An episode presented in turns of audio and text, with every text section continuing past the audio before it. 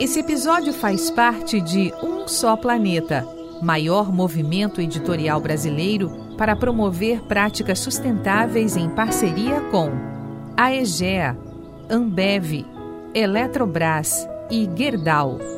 Acesse, informe-se, atue. Não existe planeta B. Um só planeta.globo.com.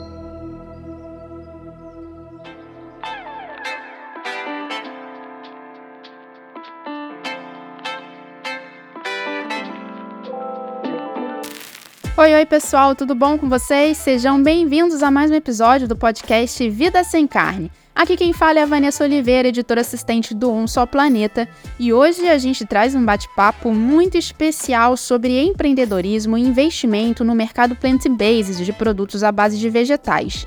Nosso convidado é Christian Walters, mais conhecido como Krika, ele é CEO da Vegan Business, plataforma de equity crowdfunding que é voltada ao financiamento coletivo para negócios plant-based, conectando investidores e startups do setor. Vem com a gente! Oi, oi, Christian, seja muito bem-vindo ao nosso podcast. É um prazer ter você aqui com a gente para falar sobre esse universo em ascensão dos negócios veganos. Tudo bom? Muito bom. Obrigado pelo convite, Vanessa. Muito feliz em estar aqui, compartilhar um pouco da nossa história do Vegan Business e um pouco do nosso trabalho que a gente vem fazendo aí ao longo do último ano. Excelente. Bom, vou pedir primeiramente, Christian, vou também te chamar de Krika, né? Que é um, é um é nome bastante uhum. usado para você, para você Sim. se apresentar para os nossos ouvintes, falar brevemente aí sobre a sua jornada pessoal e profissional com o veganismo.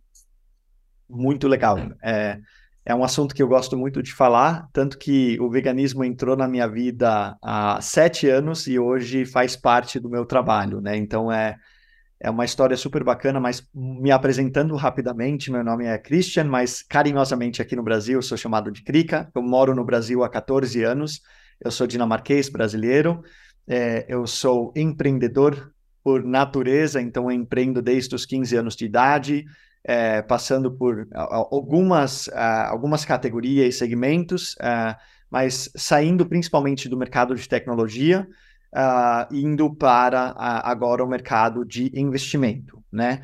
Então, eu, eu tive o prazer de cofundar um aplicativo de saúde mental e durante a minha própria eh, jornada como empreendedor, eu comecei a fazer uma série de mudanças no meu estilo de vida, e uma dessas mudanças aconteceu no, no momento que eu descobri que eu ia ser pai. Né? É, naquele momento, na verdade, aconteceram vários, um, um gatilho para várias mudanças. Uma dessas de escolher é, me alimentar apenas à base de plantas, né? Porque eu já estava conhecendo mais sobre a alimentação à base de plantas. Eu acredito, acredito, sigo acreditando que é uma alimentação mais sustentável para o nosso corpo e também para o nosso planeta, é, sem, obviamente, é, é, falar dos animais, que aí é, é, é óbvio, né, que também é, é melhor para os animais.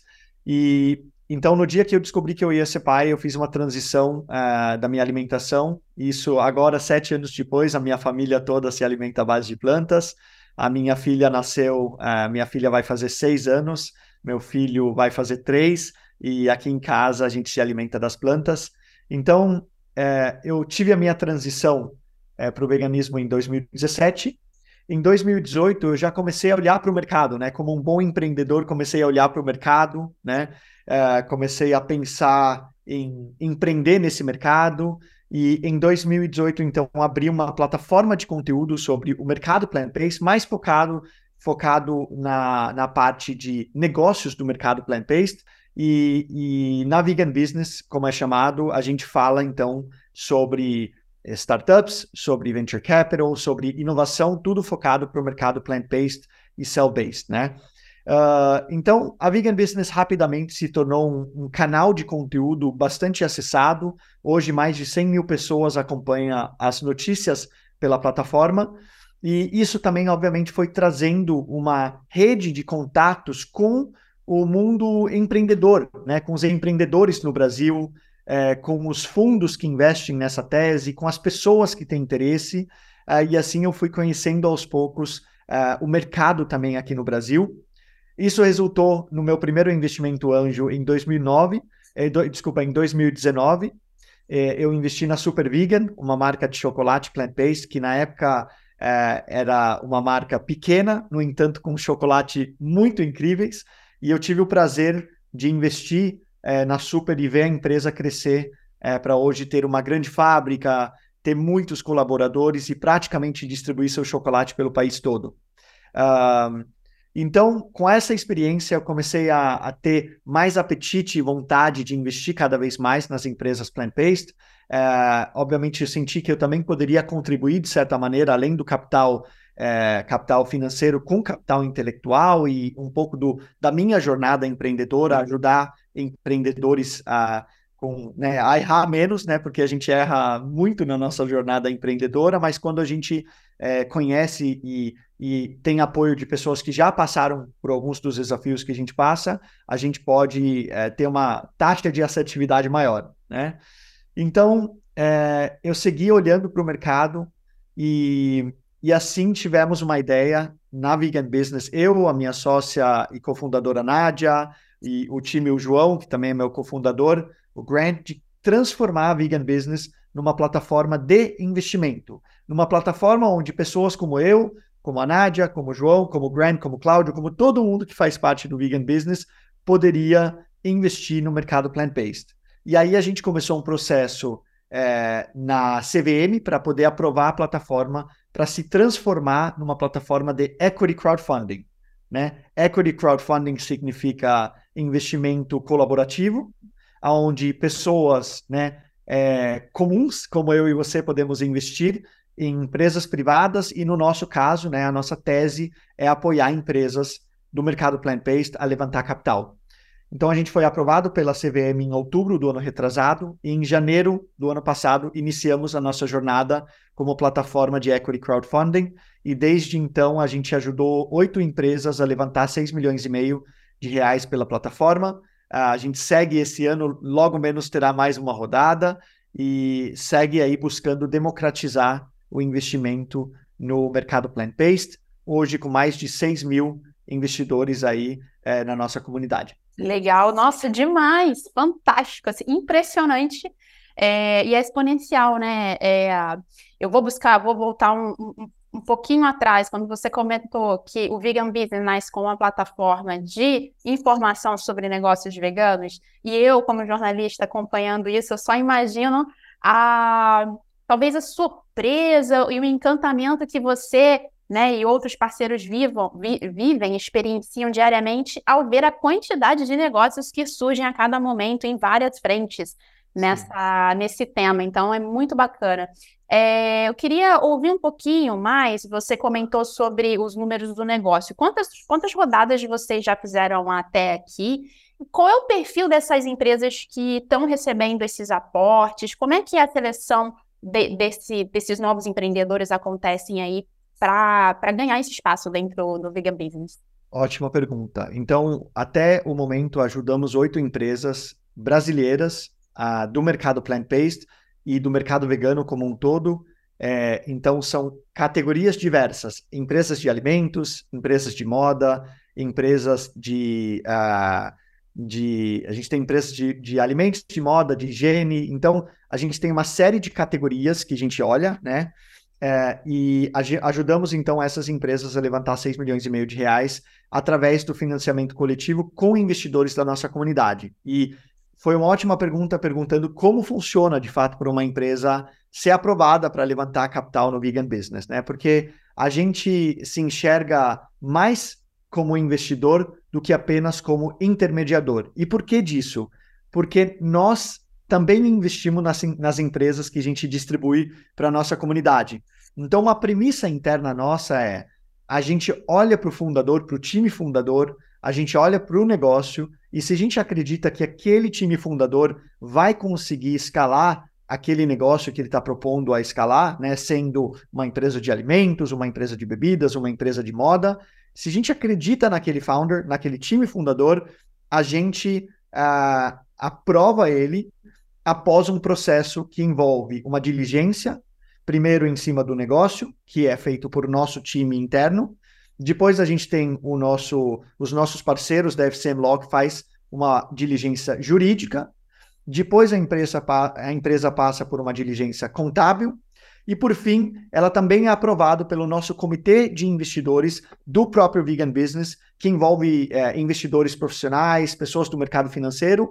Com essa aprovação toda, a gente passa a ofertar né, a possibilidade de investir naquela empresa pela nossa plataforma. Então, é um processo que é longo, porque a gente vai conhecendo o empreendedor, a gente vai conhecendo a empresa, a gente vai estudando a tese, mas se gente, né, se nosso núcleo é, acredita que aquela é uma, uma oportunidade boa de investimento, e obviamente ela passa pela diligência do, jurídica, documental e contábil para saber que a empresa ela é, como a gente chama, investable, que não tem é, né, nenhuma trava, nenhuma red flag, a gente passa a ofertar ela para a comunidade, né? E eu tenho uh, o prazer de também ser investidor de todas as rodadas que a gente é, colocou na plataforma, então eu também invisto na física, acredito muito, não só no setor, mas nos empreendedores desse mercado, e a gente ajuda então essas empresas. Quais são os perfis de empresas? Além de ser do segmento de moda, cosméticos e higiene pessoal, a gente uh, também olha para a fase, para o estado, é, estágio dessa empresa. Então, normalmente a gente chama, a gente oferece empresas early stage, que estão aí faturando de 30 a 100 mil reais por mês, com valuations aí de 4 a 10 milhões no máximo é, para a nossa comunidade. Então, a gente busca entrar cedo ou no que a gente chama da rodada pré-seed ou na rodada seed. Então, é logo no início do negócio. Por quê? Porque a gente busca é, investir na empresa antes dela de fato decolar, né? É, porque aí nós, como investidores, vamos ter um, um múltiplo é, lá na frente mais interessante. Então, a gente está buscando empresas early stage que já estão faturando e já estão vendendo seus produtos para o consumidor, sendo via varejo, via e-commerce, é, via o pequeno varejo, né, pequenas lojas é, ou outros canais de distribuição. Legal demais. E como é que vocês fazem o acompanhamento pós essa, essa primeira alavancagem? Perfeito. Então a gente, é, no momento que ela é distribuída para a comunidade, a gente comunica para a CVM, abre a rodada, entra os investidores na, na empresa quando ela alcança o, o, a meta de investimento dela, a empresa, a, a, rodada é encerrada, o fundador, né, a empresa recebe o valor né, investido, e após isso, a empresa, ela por é, pe, pe, pela regra da CVM, ela tem que atualizar os investidores a cada três meses com um reporte de performance. Então, todos os investidores recebem pela nossa plataforma mesmo o, o, comunicado de como a empresa vai indo, né? E vale também dizer que todos os investimentos feitos via Vegan Business são através do mútuo conversível, é um título de dívida que, na verdade, se transforma é, em é, equity da companhia. E aí, só explicando rapidamente o raciocínio por trás do mútuo conversível. A gente está falando aqui de um título, é, de, né, de um investimento que ele gera uma segurança tanto para o empreendedor quanto para o investidor. E eu vou explicar melhor. O mútuo conversível, quando você investe, ele não te dá direito a voto, a veto e nem voto na companhia. Ou seja, normalmente você está investindo um valor que é uma pequena parcela daquele valor levantado todo. Então a gente não pode atrapalhar o fundador, né, de ter, por exemplo, 50, 100 investidores que cada um quer dar um palpite na cor do produto ou no, no formato. Então, nós investidores estamos acreditando de fato no, na visão do time fundador e no produto que nós estamos investindo, sabendo que não temos uh, veto e nem voto na companhia. No entanto, qual é a segurança para nós como investidores? Né? Quando você investe via mútuo, você não assume o risco de estar no capital social da empresa porque aquilo é um título de dívida, é um, é um vamos chamar de um financiamento para a empresa, ou seja, a empresa, caso ela é, deixe uma dívida trabalhista, caso ela quebra, caso ela faça algo, né, que obviamente a gente tenta minimizar é, é, o, o, máximo possível durante a diligência, mas caso aconteça algo na companhia que deixe um passivo, nós investidor, investidores não passamos a participar daquele ativo enquanto a gente está no mútuo. O mútuo ele converte em ação na companhia em três determinados momentos. Ou se a companhia é vendida, no que nós chamamos de um exit, né? Naquele momento que a empresa ela é comprada por uma companhia maior, por um, um, um concorrente estratégico, ou no momento que ela né, abre capital na bolsa. Segundo, é, é, é, em determinados momentos, em rodadas mais parrudas, quando ela levanta capital, aí também tem uma conversão do mútuo e você, de fato, como investidor, entra no capital social, ou por fim, durante um prazo de tempo. Se a companhia bate aquele prazo, ela tem como obrigação se transformar numa SA e convidar os investidores a entrar no capital social. E a partir do momento que você está como acionista no capital social da empresa, você participa também né, do, do, vamos supor, do risco, mas também da oportunidade de distribuição de lucro, dividendos e tudo mais. Eu vi agora um pouquinho, Krika, sobre o perfil dos investidores que fazem parte da comunidade Vegan Business. Você comentou que já tem mais de mil cadastrados, né? 6 mil. 6 mil. 6 mil? Nossa, é impressionante. É... Qual é o perfil dessa galera? Você falou, eu também posso ser, você, enfim. É, é? é, é muito interessante, porque o que eu comecei a perceber enquanto o Vegan Business era ainda apenas um, uma plataforma de conteúdo, através dos recados, comentários, e-mails que eu recebia, era que tinha muita gente que acredita no mercado plant-based. E não apenas pessoas veganas, né? Mas pessoas que acreditam que a gente precisa tomar decisões diferentes, fazer escolhas diferentes, que, a, que da maneira que as coisas estão, ninguém está ganhando, nem os animais, nem o meio ambiente, e no final nem, nem nós, né, que vivemos nesse planeta. Então, a gente vê um perfil muito grande de pessoas e muito diverso. A gente tem veganos, a gente tem, eu, eu tenho executivos, investidores profissionais, temos uh, investidores quais os filhos, sobrinhos, filhas são veganos e começaram a conhecer mais sobre a tese, se interessar e querer investir também por conta de acreditar na tese. A gente tem, né, nos últimos anos se popularizou um termo chamado flexitariano, aquela pessoa, né, que não come, que por motivo de é, meio ambiente, ambiental, por motivo dos animais, por algum motivo ela quer reduzir o consumo de carne dela, porque ela sabe que isso não gera um impacto positivo nem para os animais, nem para o planeta, e talvez até nem para a saúde dela, né? Então, a gente tem um perfil muito, muito diverso, uh, e o que é interessante, a maioria dos nossos investidores não são veganos, mas acreditam muito na tese uh, que nós uh, oferecemos, né? E, obviamente, no mercado também. Surpreendente. Hum. Surpreendente, né? A gente pensa que de repente só os veganos estão embarcando nessa onda e não, tem todo um movimento de mercado que está atento às oportunidades e potenciais também, né? É...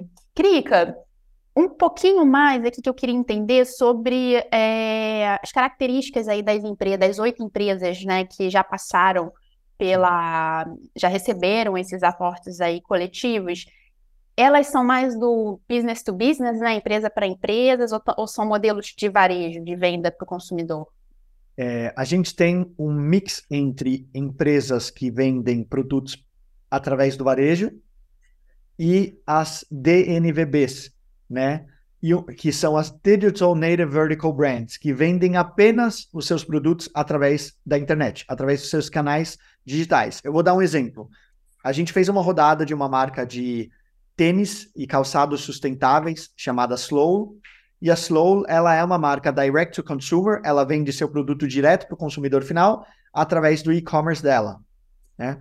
Então a Slow, ela no momento que ela captou, inclusive é super interessante, ela captou no final do ano passado e ela já triplicou o faturamento dela após ter levantado a, a rodada com a Megan Business. Por quê? Porque ela, ela, ela recebeu capital para investir em equipe, em marketing, assim, ela conseguiu de fato escalar até agora bastante seu business, né? E aí a gente tem empresas como a Solo Snacks, como a Super Vegan. Solo Snacks é, são frutas, são é, snacks, né, de frutas liofilizadas, é, batatinha. Eles têm uma série de produtos snacks plant-based. E a Super Vegan, que é a marca de chocolate, inclusive que eu sou investidor também, é, que é, vende tanto através do canal digital, direto para o consumidor, quanto no varejo. Então, a Solo Snacks hoje você encontra é, em toda a rede Oba, na Starbucks, em todas as redes Starbucks do Brasil, e a Super Vegan também está no grande, pequeno e médio varejo e também vende muito através dos seus canais digitais. Então, é um bom mix entre é, tipo de canal de distribuição das empresas. Entendi. E como é que está a procura desses novos negócios aí pela Vegan Business, né? Tem muita gente batendo na porta e pedindo para passar por vocês? Sim, muitas empresas, uh, e obviamente a gente acaba fazendo uma curadoria bastante rigorosa, como a gente também olha para o business como com olhar de investidor, né, e não apenas como é, intermediador da rodada. É, e eu, o que eu percebo é que é, muitas empresas que acreditam que precisam levantar capital, não só falando no mercado vegano, mas em geral, na verdade, não precisam levantar capital. A preocupação deveria ser outra, deveria estar escalando seu negócio, crescendo. E, é, então, muitas empresas que a gente recebe e que a gente estuda acabam não estando, não estando prontos para levantar capital, né? não tendo o product market fit, né? o produto validado, não tendo uma base de consumidor para falar de fato se aquela empresa ela tem potencial de crescimento e aceitação do mercado. É, e do outro lado, seguimos conversando com muitas empresas que de fato estão preparados e prontas para levantar capital, que precisa desse capital para poder escalar o que a empresa talvez eh, cresceria em, em 10 anos, conseguir crescer em um ou dois. Né? Então, o capital para a empresa é para encurtar o período de crescimento. Mas para isso, a empresa precisa ter claro os canais que, elas, que ela vai é, utilizar para alcançar esse crescimento. Né? E a gente busca empresas que têm o canal de crescimento já definido e precisa muitas vezes trazer equipe comercial, equipe de marketing, investimento em, em, em mídia, né, em marketing para conseguir pegar essa escala. Interessante ouvir você falando sobre isso. Eu fico pensando aqui, é, por exemplo, você é uma pessoa que tem o veganismo como uma causa também, para além de ter se tornado uma missão profissional, empresarial. É, uhum. esse também é, é, o perfil desses empreendedores, independentemente do estágio, mas esses que estão chegando para vocês é uma galera que é ligada à causa do veganismo e aí resolveu abrir um negócio ou são empreendedores de flexitarianos, né, ou que são onívoros e resolveram, pô, aqui tem um filão de negócio, talvez eu uhum. possa entrar. Como é que é isso? Ó, ótima pergunta e é, para para contextualizar e até para deixar claro, no vegan business, uh, toda empresa que capta investimento, ela é nativa plant-based, a empresa, tá? Então, a gente, é, pela plataforma, a gente apenas oferece para a nossa comunidade empresas que não tem nenhum produto em sua composição que tem exploração animal, né, ou origem animal no, no seu, no seu lista, na sua lista de ingredientes, e dois, uh, que a empresa nunca terá nenhum produto de origem animal ou com exploração animal na sua, na sua, na sua lista de produtos, tá? Então, tem até um contrato que a empresa assina no momento que ela levanta capital, que garante que ela não vai lançar um produto que tenha nada de exploração animal, né? Uh, no entanto, os empreendedores, a gente vê um pouco de tudo. A gente vê empreendedor vegano, a gente vê empreendedor uh, que, que é, simpatiza muito com a causa, acredita, mas talvez seja flexitariano, talvez seja vegetariano.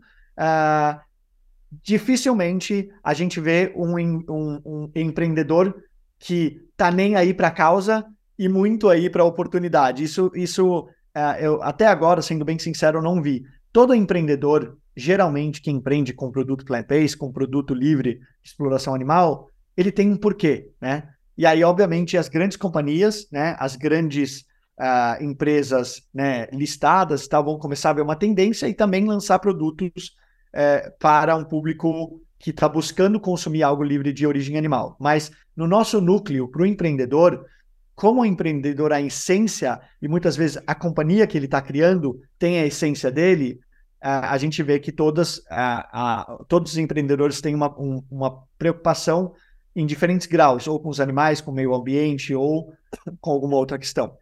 Legal. Eu adoro aproveitar essas nossas conversas para pedir dicas aí, porque alguns dos nossos ouvintes também estão querendo empreender, né? A gente tem uma veia forte aqui no Só Planeta para isso. E aí, a partir das suas experiências é, como empreendedor e como vegano também, Krika, que dicas que você daria para quem está pensando ou está começando aí uma jornada empreendedora no mercado é, vegano? Perfeito. Olha, eu a minha primeira dica é valida, faz o teste daquela sua tese, né? Ah, eu quero muito vender snacks plant-based, ou eu quero muito vender uh, algum produto, né, uh, plant-based. Minha primeira sugestão é, com o recurso que você tem, cria aquele produto, cria marca, valida, testa, vê se você mesmo consegue passar por algum tipo de crescimento orgânico, né? Sem necessidade de capital de amigos, de parentes ou de fundos, mas para você colocar essa sua ideia em ação, né? Porque bons negócios são aqueles negócios que crescem, né? É, é, levantar capital ou receber investimento não significa que seu negócio ele é legal, né? É, então, muitas vezes o empreendedor ele sonha, ele sonha muito com a rodada de investimento e, na verdade, menos com a execução do seu negócio, né?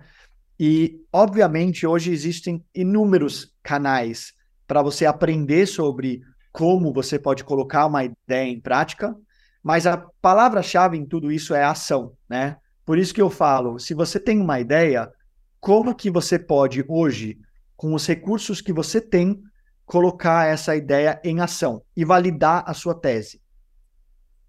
Muito bom. Uma outra pergunta aqui, hein? É, o que, que você acha que a gente está precisando mais nesse momento? Então, são mais negócios viáveis, olhando para o mercado vegano, ou também mais investidores dispostos a fazer essa aposta verde? Ou as duas coisas? Perfeito. É, o, o, mercado vegano ele está em crescimento bastante exponencial.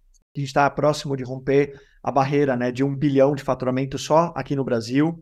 Né? Se você olha para a categoria de leites vegetais, elas já estão presentes em mais de 15% das, das famílias, se você olha para os números americanos. Então, um produto que era até então pouco comercializado, em poucos anos, ele hoje conseguiu se tornar um stable, né? um produto típico dentro de uma casa, um leite de aveia, de amêndoas, de uh, soja, algum tipo de leite vegetal. É, enquanto, por exemplo, as carnes vegetais ainda estão começando a crescer. As, a, os análogos que têm gosto, textura e performance, né? eles representaram apenas 0,1% de toda a carne consumida, comprada no ano, no ano passado, se você olha para dados no mercado dos Estados Unidos, né? Então, é, em primeiro lugar, o mercado ele segue crescendo e tem muitos investidores olhando para esse mercado. Então, para mim, o problema, o desafio não é investimento no mercado. Uhum. Qual é o real desafio? Hoje, se a gente olha para o mercado, a gente tem três reais desafios no mercado plant-based. Um, que é o maior na minha visão, preço enquanto o preço de um produto industrializado vegano ele é superior à sua contraparte de origem animal, dificilmente a gente consegue escalar, né? A gente consegue uh, exponencializar a categoria, né? Porque no final das contas, né? É, o, o preço das coisas ele importa sim, né? Então você vê em países que o, uh, por isso que eu mencionei até o leite vegetal tem alguns países que o leite vegetal ele tem o mesmo preço até mais barato do que um leite a, de vaca. E aí você começa a ver um crescimento. No momento que as carnes vegetais vão ser mais baratas do que as carnes de origem animal, né? E elas tiverem, é, né? Esse segundo ponto que eu já vou chegar, textura e sabor, né? É, competitivo, a gente vai ver um crescimento. Então, um, preço. Dois, sabor Sabor também determina tudo. Não adianta você ser vegano ou plant-based se você não entrega na experiência. Se a gente está olhando principalmente para alimentos, né? Então, a gente vê uma, a gente viu uma revolução verdadeira nos últimos anos, muito olhando para pesquisa, né, e desenvolvimento, para P&D, de se você volta sete anos atrás, o gosto de um de um hambúrguer de soja, né, eu brinco que tinha gosto de papelão, né? E hoje ah, você tem desde os ah, ah, hambúrgueres mais deliciosos eh, que não tentam imitar o sabor de carne, mas são de grão de bico, são de legumes, são de cogumelos, que tem textura maravilhosa. E aí você tem também agora os hambúrgueres análogos, que são aqueles que competem, né, que tem gosto, textura e experiência como seus contrapartes. E o que a gente viu acontecer nos últimos cinco anos, sete anos, nesse mercado é que a gente está muito próximo de chegar em produtos que o consumidor não consegue diferenciar mais o, o, o gosto, né? A carne, o frango, estão muito próximo a quebrar essa barreira. Se você fazer os blind testings, né? As provas cegas que a pessoa vai provar dois, ela não vai mais sentir diferença. Os queijos estão começando a chegar lá, os produtos lácteos também estão começando a chegar lá. Então, o segundo ponto é sabor, né? E o terceiro maior desafio é distribuição. E aqui no Brasil, a gente tem esse muito, muito, muito, um desafio realmente muito relevante, porque Brasil é um país gigante e a gente tem muitas, muitos desafios, principalmente na distribuição de alimentos congelados. Então, uma pequena empresa, para conseguir distribuição, é, é, é mais difícil, né? Onde países menores e mais desenvolvidos, você tem uma variedade maior de produtos plant-based na gôndola no mercado entra no mercado inglês, você vai ter mais produto, mais leite vegetal do que leite de vaca na gôndola, né? Você vai ter talvez 10 empresas diferentes, marcas diferentes de hambúrguer vegano. E aqui no Brasil ainda você tem nos grandes varejistas um ou dois, às vezes três, né?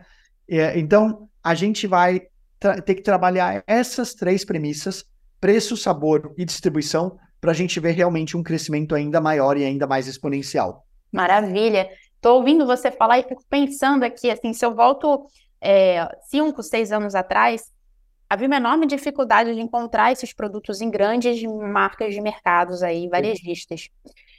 E é surpreendente hoje, você entra nessas grandes varejistas e você vai lá nos congelados, hoje você já encontra né, a versão de proteína vegetal, do hambúrguer, do, da linguiça, do da almôndega, lado a lado da versão congelada de proteína animal do, da, do, do, boi, por exemplo. Então, você vai na bebida, nas bebidas vegetais, nos leites vegetais, e você encontra lado a lado ao, ao leite da vaca. Isso, né, Isso é impressionante. Então, até um pouco tempo atrás, era ainda havia muita luta né, para conseguir fazer as marcas chegarem ali. Então, é, tem... antigamente, antigamente nem eram. Hoje a gente tem, como você falou, alguns mercados que colocam até na categoria né, do, do, do, do açougue ou do, dos lácteos e tal.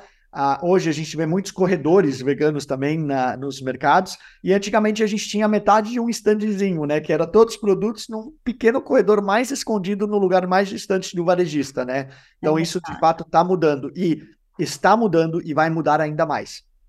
E, Krika, você tem acompanhado aí é, a disputa que se estava havendo entre nomenclatura da, desses produtos. Então, não. Ah, a indústria convencional né, de proteína animal questionando o uso do termo leite para bebida vegetal, ou usar o termo carne. Como é que está isso aí? Porque indú... eu pergunto porque a própria indústria da proteína animal, os grandes players, estão começando a investir também nesse filão, né? É, eu acho que é mais uma tática de. É, na verdade, é, foi uma. Se a gente olha para como isso a, a, acabou escalando, né? No início era é uma, era uma tentativa de bloqueio, né? Para dificultar para o consumidor, né? Essa leitura que ele pode escolher algo diferente, né? Então, obviamente, você tem uma, um, uma, um lobby de indústrias, né? Que acreditam que isso vai prejudicar a venda do seu próprio negócio e por isso eles vão criar barreiras, né? O que aconteceu na prática é que isso virou uma discussão em nível global e que acabou dando até mais holofote, mais luz para o mercado plant-based, né? Então você vê muitas marcas plant-based até brincando com esses termos, né? This is not milk, né? Isso não é leite, né? É, então, ou isso não é carne, né? Tem inclusive uma marca inglesa que chama This, e aí todos os produtos dela é This is not, né?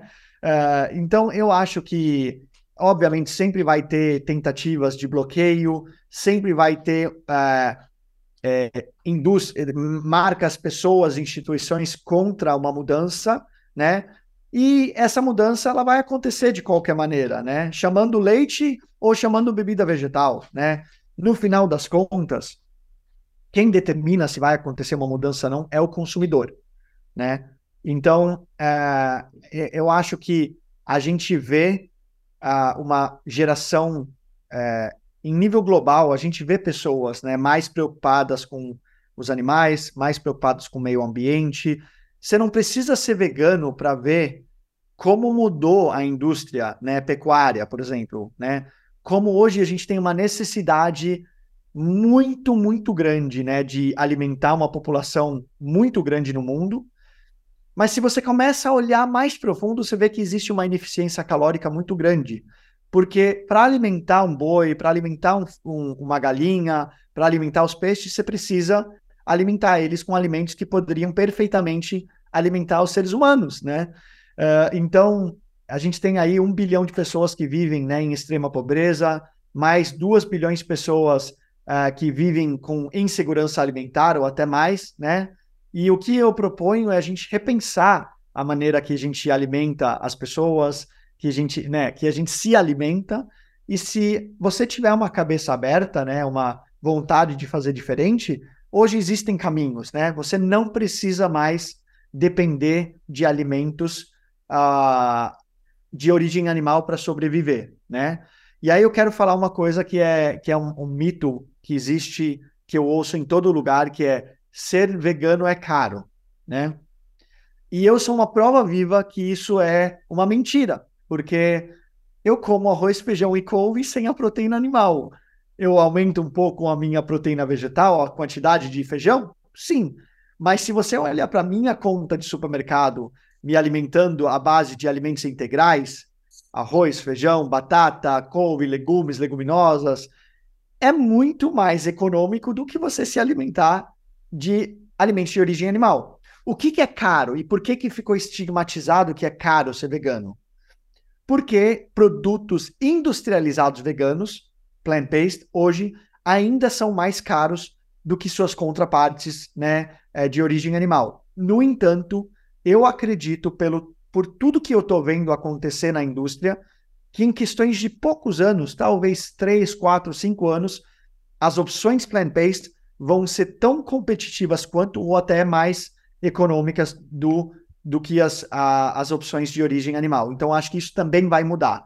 Mas ser vegano, se alimentar à base de plantas, não é necessariamente mais caro do que você se alimentar é, com alimentos de origem animal. Inclusive, tem alguns estudos já apontando né, qual é o, o, a economia que você pode fazer se tornando vegano. Além, obviamente, de uma economia de, sobre, de, sobre, de de peso aí para o nosso meio ambiente, para nosso para a vida dos animais também. Super pontos pertinentes esse que você traz, Krika. É, tanto do ponto de vista da sustentabilidade, ela ser imprescindível nessa busca aí para um mundo mais é, equânime, justo, verde, a gente combater é, com muito ímpeto a desigualdade, né? Sim. E do o outro ponto que que você trouxe a questão de que a alimentação sem proteína animal ela é acessível. Na verdade, a gente está falando de alimentos básicos, né? Vegetais, o arroz com feijão nosso de cada dia. A gente já entrevistou aqui no Vida Sem Carne os gêmeos do Vegano Periférico. Então, deixa aí a dica para quem quiser conhecer. O Leonardo e o Eduardo falam muito sobre isso. Então, bem bacana você trazer esse ponto. É, para não me esquecer aqui, Krika, qual é o investimento mínimo aí para a gente participar do, da plataforma? Olha, a gente tenta de fato honrar a nossa, a nossa missão de democratizar de fato o investimento no mercado vegano e plant-based, né? Então, o investimento mínimo via plataforma é mil reais. E, obviamente, eu sei que mil reais ainda para muitas pessoas é de fato um valor né, bastante relevante, é, mas é, para a gente conseguir fazer minimamente iniciar esse movimento hoje, o nosso investimento mínimo é de mil reais, né? Legal, legal. E aqui, para a gente já ir finalizando, queria tentar até amarrar um pouquinho. É, me chamou a atenção que as empresas que vocês investem, elas não são só do mercado alimentício. Porque nos últimos anos a gente viu o veganismo se popularizar muito através da questão da alimentação. A gente tem, inclusive, muitas personalidades e famosos aí que aderiram a uma dieta livre de produtos de origem animal e aí acabou que isso cresceu, né, aos olhos da população. Mas a gente sabe, né, que o veganismo ele vai muito além disso. Então tem Aí eu queria te perguntar, né, ao seu ver, como é que a população, os brasileiros, tem levado é, essa ética né, do, do, do veganismo para outros aspectos da vida e passando a repensar aí tanto o consumo de produtos de beleza, produtos de higiene, é, até mesmo a roupa né, que, que vestem. Correto. É, é interessante porque no Brasil, é, por mais que somos um país consumidor de muita carne né, de origem animal, é, muito frango, muito peixe, o brasileiro ele tem uma característica muito interessante. Ele ama os animais, né? eu vivo aqui no Brasil há 14 anos e eu te confesso que dificilmente uh, você encontra um povo mais apaixonado pelos animais. mas nesse momento, né, os animais são os gatos e cachorros. O Brasil é um, é, pelo, pelo que eu me lembro, o segundo maior mercado pet no mundo, né? Então, por natureza, o brasileiro é um povo apaixonado por animais, né? E hoje tem cada vez mais pessoas entendendo que uma vida animal, né, ela se estende a não ser apenas uma vida de um gato ou de um cachorro, né? E que a gente pode sim escolher diferente na maneira que a gente consome alimentos, mas também, como você diz, é, produtos de moda. A gente viu uma explosão no mercado de beleza, né? Hoje, raramente você vai ver uma marca lançar é, produtos de beleza que não sejam cruelty free, né? Porque não é necessário, porque você não tem mais, né? Na verdade, talvez nunca teve, né? Mas hoje é, você vê que dificilmente a marca, se ela quer se posicionar como uma marca responsável, ela vai ter algo de origem animal nos seus componentes, né? Então, é, da mesma maneira, produtos de moda, né? É, eu não visto é, moda de origem animal já há quase sete anos, né? Então, o que eu tive na, na minha transição, me tornei vegano acho que com 30 anos, é, na, na, casa dos meus 30 anos, e aí eu fui doando aos poucos as coisas, né, que eu não, que eu tinha de couro, sapato de couro e tudo mais. Mas hoje eu consigo um sapato de gala feito à base de couro das plantas, né, de abacaxi, ou algum material né, que não que não tenha couro na sua composição, eu consigo me vestir com roupas que não né, tem nada de, de, de tecido de animal no, no meio, então está cada vez mais fácil e obviamente a, a gente viu uma indústria in, inicialmente de desculpa, na verdade foi uma foi a indústria da beleza que começou lá atrás, aí a gente viu uma explosão na, no mercado de alimentos e agora a gente está vendo é, isso se refletir para todos os setores possíveis e imagináveis que você pode falar. Então, assim, plástico à base de é, cano de cana de açúcar, que pensa mais na sua composição, no seu, na, né, em todo todo o processo de como produzir um, um, produto, revestimento de carro, em vez de ser de couro, ser de um, um couro uh, com base. Eu conheço uma empresa americana que está fazendo couro de, de micélio, que é a raiz do cogumelo. A BMW, inclusive, fez uma super parceria alguns anos atrás. Então, a gente está vendo em todas as categorias essa mudança acontecer. E, Christian, como é que você vê o potencial do Brasil é, com toda essa riqueza também de biodiversidade que permite também muitas inovações nesse campo da biotecnologia, também olhando para o mercado vegano, como é que você vê o potencial do Brasil dentro do mercado global mesmo de crescimento é, de produtos de origem vegetal, né? É, eu vejo o Brasil um país perfeito para empreender, porque nós temos aqui no Brasil inúmeros desafios que precisam ser resolvidos. O povo brasileiro é o povo mais criativo que eu conheço.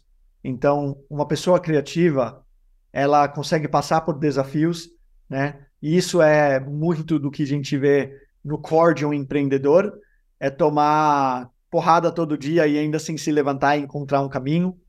Então eu vejo que uh, o Brasil em si ele tem uh, um, um, grande potencial em todas as áreas possíveis e imagináveis.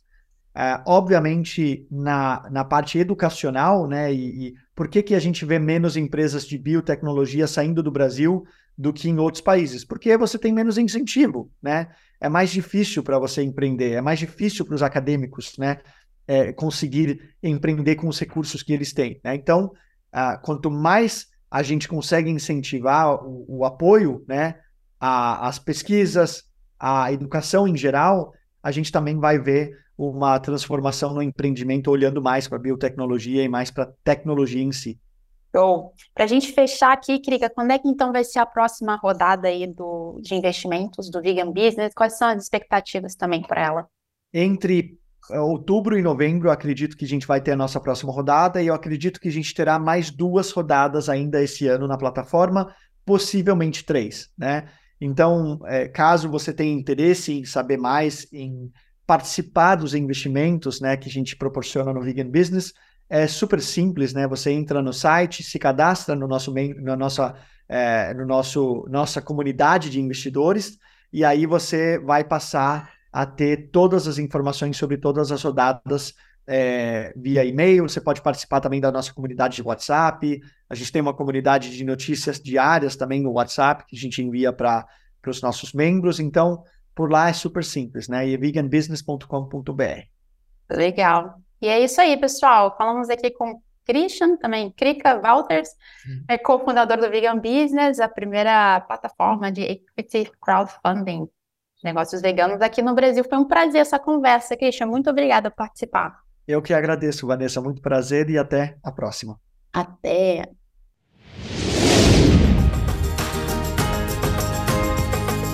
Esse podcast é um oferecimento de um só planeta. Movimento editorial brasileiro de maior impacto para enfrentar a crise climática. Comente, compartilhe ideias, engaje. Porque não existe planeta B.